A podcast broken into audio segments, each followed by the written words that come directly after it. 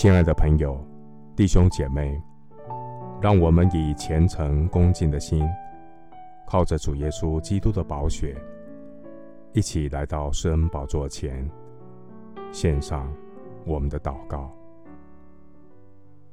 我们在天上的父，谢谢你的话提醒我，要专心仰赖耶和华，不依靠自己的聪明。在一切所行的事上，我都要认定神，神必指引我的路。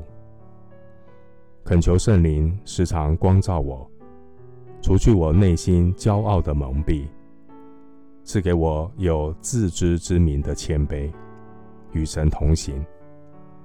因为敬畏耶和华是智慧的开端，认识至圣者便是聪明。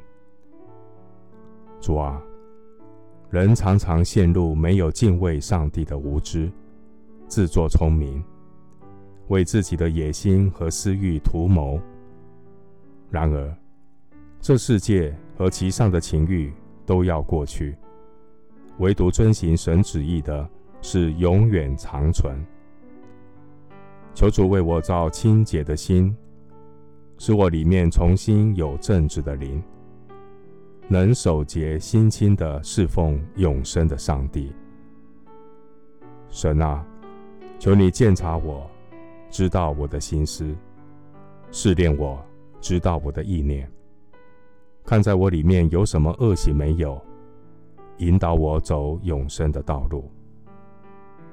谢谢主，透过人生所遭遇的危机，帮我踩刹车。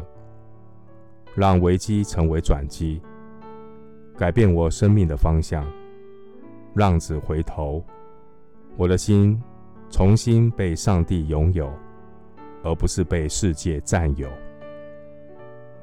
感谢神带领我的心回家，重新回到父神的怀抱，恢复神儿女尊贵的身份，释放我被罪捆锁的生命。被真理解封，生命得自由，能踏实的走过生命中的每一天，向着人生的标杆奔跑。感谢神教导我，谦放在怀里，定是由耶和华的顺服与交托。